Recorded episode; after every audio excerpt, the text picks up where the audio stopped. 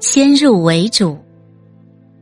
汉哀帝的时候，宫里有个宠臣，名字叫西夫公。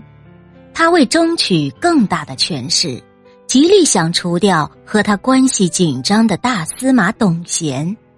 他想出了一个毒计。那时，匈奴每年都要向汉朝进贡，可是西夫公派人对匈奴说。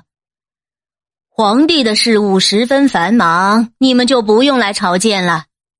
匈奴单于听了，觉得西夫公是汉哀帝身边的近臣，说的话应该可信，也就乐得清闲，没有来朝见。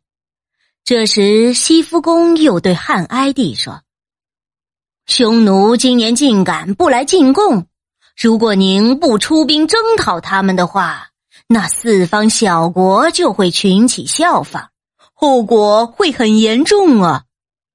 汉哀帝赶快召集大臣商讨出兵征讨匈奴的事。朝中的丞相王嘉对西夫公这种恃宠乱政的行为极为愤怒，他很干脆的对汉哀帝说：“现在并没有确实的证据可以证明匈奴人要造反。”陛下不可轻信。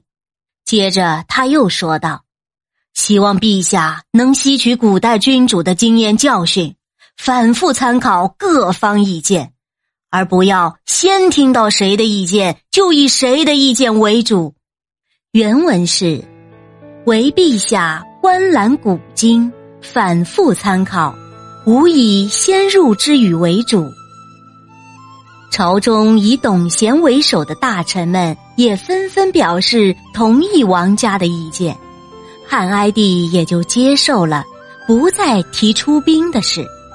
没多久，戚夫公的阴谋大白于天下，汉哀帝大怒，把他关进监狱。后来他就死在狱中。